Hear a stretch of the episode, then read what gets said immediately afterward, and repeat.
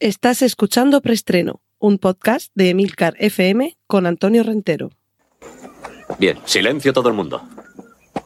Motor. Sonido. Claqueta. Escena 1, toma primera. Acción. Saludos y bienvenidos una semana más a Preestreno, el podcast de Milcar FM donde repasamos las últimas noticias de cine y series de televisión.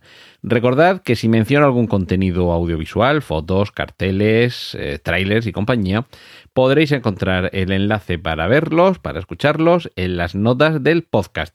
Vamos ya con la primera sección del podcast de esta semana destinada a hablar de cine. Cortinilla de estrella y... Tráiler de Oxígeno, una película dirigida por Alexander Aja o Aya, que vamos a poder ver en Netflix y que ya os aviso que si en Buried, en Enterrado, esa película de Rodrigo Cortés que nos presentaba el angustioso periplo de alguien que no salía de un ataúd en toda la película, en Oxígeno no vais a tener mucho más espacio, un poquito más, sí que, sí que es cierto, en el tráiler lo veréis, pero eh, vamos a empezar con Melanie Logan, la protagonista de mm, Malditos Bastardos, encerrada en una cápsula criogénica en la que se despertará con amnesia, sin saber qué hace allí y sin saber cómo escapar mientras el oxígeno que da título a la película se está agotando. Así que eh, va a disponer de muy poco tiempo para descubrir por qué está ahí, cómo poder salir y desde luego, ya digo que el, espacio que se ve en el tráiler es un poquito más grande que el ataúd de la película de Rodrigo Cortés, pero tampoco hay espacio para mucho más. Sí podemos ver también la primera foto de Adam Driver y de Lady Gaga en la nueva película de Ridley Scott, House of Gucci, la casa Gucci. Gucci en, en, referencia al mundo de la moda, desde luego es uno de esos nombres eh, históricos, pero es que en esta ocasión lo que nos va a contar Ridley Scott es una historia que tiene que ver con pasiones y con crímenes, un drama criminal protagonizado por eh, bueno Adam Driver en el papel eh, de principal protagonista, Mauricio Gucci, y Lady Gaga como Patricia Reggiani. Pero es que tenemos más familia Gucci. Por ejemplo, Al Pacino es Aldo Gucci, Jared Leto es Paolo Gucci, Jeremy Irons es Rodolfo Gucci y algún otro nombre por aquí famoso. Yo creo que con esto se está ya bastante bien. la, la, historia, ya digo, pasión, intentos de asesinato, lujo y Ridley Scott que se apunta de nuevo a, un, a una película que, que, tiene así a priori quizá al común de los mortales no nos interese demasiado qué es lo que pasó con esta gente, con esta familia, con este encargo de asesinato, con este lujo y esta opulencia, pero estoy convencido de que como suele ser habitual en Ridley Scott, la historia que habrá ahí detrás será más que apasionante. Y seguimos con gente famosa que, cuyas vidas llegan a la pantalla. En este caso, Además, un biopic musical. Hemos tenido unos años en los que hemos tenido a Elton John, a Freddie Mercury y demás eh, figuras del mundo de la música. Y nos faltaba Kenneth Branagh dirigiendo un biopic sobre los Bee Gees, este grupo, si no estoy equivocado, australiano, que revolucionaron la música en los años 70 y que desde luego ya son indisolubles de la música disco que marcó toda una época. A ver qué nos cuenta Kenneth Branagh en esa película sobre la vida de este grupo. Cortinilla de estrella y... Y nos vamos con los remakes y las secuelas. Podemos ver ya las primeras imágenes de Space Jam 2 con LeBron James tomándole el relevo al personaje de Michael Jordan que intervenía en aquella primera película en la que los personajes animados se metían en una cancha de baloncesto con una gran figura. Y vamos a ver si está a la altura. Desde luego, mm, pocos nombres desde Michael Jordan han tenido tanta fama dentro de ese deporte como LeBron James. Y ya digo, un vehículo de lucimiento. Seguramente será una película muy divertida, una película que a los amantes del baloncesto y sobre todo a los más pequeños de la casa, ver cómo los dibujos animados eh, interactúan con personajes reales, seguro que les llama la atención pero sí que es cierto que eh, el listón está bastante alto y esto no es un juego de palabras que tenga que ver con el baloncesto. cortinilla de estrella y... Y vamos ahora a hablar un poco de series. Paramount Plus anuncia American Tragedy, una serie sobre crímenes, recordad estas series antológicas como American Horror Story, American Crime Story y demás, en la que en este caso va a ser eh, crímenes trágicos los que van a tomar aquí el protagonismo. Una de las primeras eh, fotografías que, nos avanza, que es lo que vamos a poder ver, es lo que sucedió en uh, Waco, algo, una serie que ya emitió Paramount Network hace un par de años y es un poco la, base de lo que nos va a ir contando American Tragedy. Cada una de sus eh, temporadas nos va a contar una de estas historias criminales eh, que han tenido eh, lugar en Estados Unidos. Y, bueno, ya nos han contado Waco, eso nos puede servir un poco de, orientación. En aquella ocasión teníamos a Taylor Kitsch, a Michael Shannon o a Andrea Riseboro, es decir, teníamos ahí un plantel interpretativo más que recomendable. Y es de esperar que volvamos a tener algún suceso que aquí a lo mejor en España nos llegaron los ecos y seguramente no está tan marcado en nuestra memoria colectiva como allí, pero esto también las series sirven para ello, para que aprendamos, no sé si hablar, no sé si hablar de historia como tal, pero bueno, sí hablar de, de, de esa historia popular y por desgracia tan sórdida. Podemos ver también ya la primera foto de la segunda temporada de Raised by Wolves. Volvemos a Ridley Scott, esta serie que es un poco una mezcla de algunas de sus grandes obsesiones, desde lo alienígena, tanto con Alien como con Prometheus, como los replicantes en, Blade Runner y Blade Runner 2049. Vemos que es un poco, forma parte a lo mejor de una conexión de universos que no nos podría, o sea, no nos extrañaría si por algún lado apareciera la corporación Weyland Yutani, por ejemplo. Y lo cierto es que la primera temporada yo reconozco que al final se me fue perdiendo un poquito de interés. Eh, aunque sí que aguanté hasta, hasta el final con, bueno, por, lo menos con curiosidad para ver qué es lo que sucedía. Pero se me hizo un poquito larga al final. Esperemos que en esta segunda temporada reconduzcan un poco. Pero vamos, si no conocéis Raised by Wolves, eh, buscadla, que seguro que, os va a gustar y sobre todo os va a interesar porque toca distintos temas, no solamente ciencia ficción o, o incluso la, educación, la religión, la trascendencia de la identidad.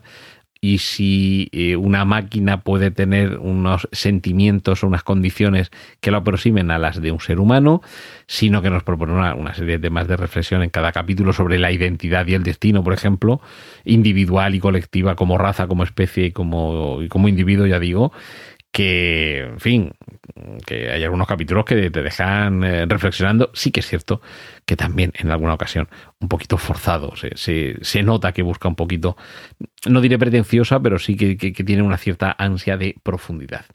Y ha terminado hace muy poco la serie WandaVision, Bruja Escarlata y Visión, y quienes tengan mono de Elizabeth Olsen van a poderla ver gratis, aunque sin superpoderes, en la plataforma Facebook Watch, porque sí, eh, Facebook, la red social, tiene también su propia plataforma donde se puede ver contenido y es eh, Sorry for Your Loss, eh, Lamento tu pérdida, donde vamos a, poder ver a, a, esta actriz que yo creo que se ha destapado precisamente en una serie superheroica y con tintes de comedia como es WandaVision, como una intérprete excepcional. Y en esta ocasión en Sorry for Your, Lo perdón, Sorry for Your Loss, una serie que por cierto es del año 2018, pero es ahora cuando llega a Facebook Watch, nos aproxima a lo que sucede en la vida de una viuda joven y cómo trata de superar esa, ese, ese, proceso de duelo, esa, esa pérdida de su pareja. Eh, aquí la, vemos compartir en reparto con Jenny McTeer, Kelly Marie Tran y Mamadou Autier. Y, bueno, echadle un, un, vistazo a ver qué os parece, porque desde luego es un recital interpretativo el de esta chica que es, que es alucinante. Eh, Them, ellos, es eh, la antología de terror en Amazon de la que ya podemos ver un tráiler y que nos recuerda mucho al universo de Jordan Peele. Es el director de Déjame salir, de Ash. De hecho, habría un poco una cierta perspectiva especular entre us y them, que significa nosotros y ellos, el título de la última película de Jordan Peele, el título de esta serie que, remite un poco a ese, a ese universo. Y eh, en este caso, eh, la trama está ambientada en los Estados Unidos en la época de los años 50 con una familia afroamericana que se va a vivir a un barrio blanco de la ciudad de Los Ángeles y precisamente esos conflictos raciales tan presentes en el cine de Jordan Peele van a tener aquí un papel muy importante.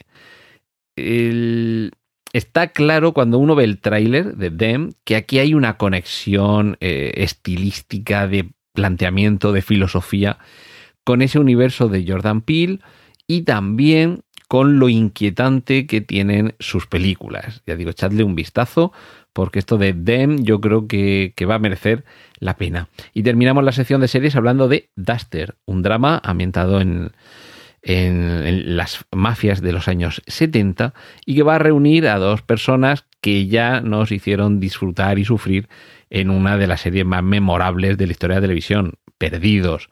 Josh Holloway y JJ Abrams vuelven a unir sus destinos en, ya digo, se titula Duster, eh, Mm, como el, como, el coche de, Dacia, que, que, es una serie y que se va a poder ver en HBO Max. Cortinilla de estrella y...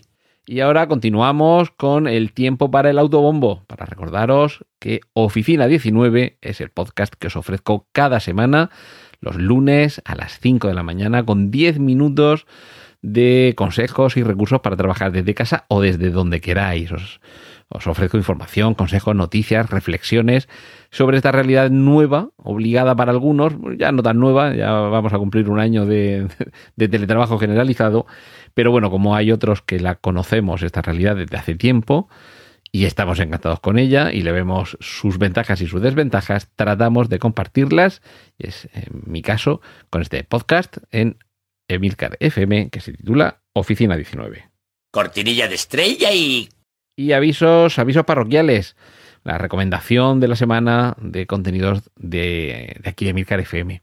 Hoy vuelvo a recomendaros un daily de Emilio. Lor, Lor al líder. Pero claro, como Emilio publica todos los días de lunes a viernes, tiene más probabilidades de que en sus podcasts aparezca algo que merezca recomendación. En esta ocasión os voy a, a conducir, enlace mediante, a un podcast de esta semana en el que nos ha hablado de sus suscripciones. Suscripciones a todo lo que os imagináis y a todo lo que no esperáis. Creo que nos propone una reflexión y una enumeración que todos debemos hacer para darnos cuenta de a qué estamos suscritos. los que estamos suscritos son unas cuantas cosas. Y ver eh, en qué se nos va el dinero, ver la necesidad que tenemos, ver cómo lo podemos optimizar eh, es posible incluso que nos quedemos cortos, ¿vale? Eh, quizá hay alguien que tiene algún servicio que, es gratuito y que le podría convenir pasar a, estar suscrito a la versión de pago porque eso mejoraría su experiencia. Pues bien, todo esto y unas cuantas cosas más nos las cuenta Emilio, Lord, Lord al líder, en esa entrega de Emil Daily titulada Mis suscripciones. Cortinilla de estrella y... Y vamos con las adaptaciones.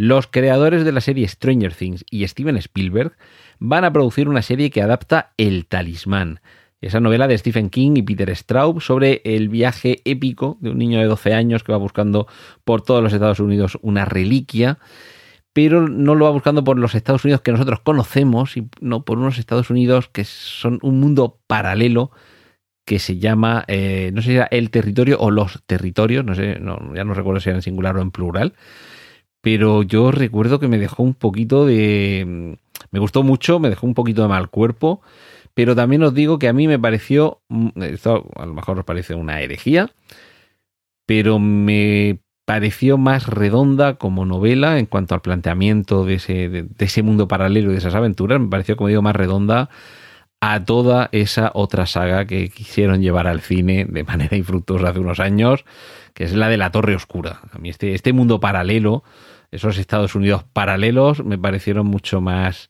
perfectos, redondos y absorbentes que toda esa saga. De, no la he terminado, me habré leído a lo mejor tres o cuatro libros solamente.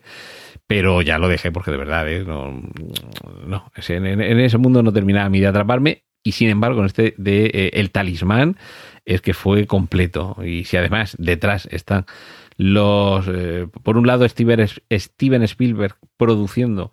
Y por otro lado, también los creadores de Stranger Things. Que por cierto, Stranger Things eh, son los, eh, los hermanos, eh, no me acuerdo cómo se llamaban, los, los, dos directores, los Duffer, los hermanos Duffer, los directores y creadores de Stranger Things. Esta serie no, no, no tenía que haberse estrenado en Halloween. ¿Me he saltado yo algo? O, o, la pandemia ha hecho que, cosa que me, extraña, porque si fuera algo de cine todavía puedo comprender que no se estrene porque no están los cines para muchos estrenos. Pero es que me suena, a mí me suena que esa serie tenía que haber llegado en Halloween del año pasado. En fin, descubrimos, descubriremos en algún momento, espero, qué es lo que pasó con, con Stranger Things, si es que no estoy yo equivocado. Y última noticia de adaptaciones novedades sobre una serie que yo por lo menos la estoy esperando con muchas ganas. Robert Langdon es el protagonista de las novelas de Dan Brown, ya sabéis, El Código da Vinci, Ángeles y Demonios y compañía.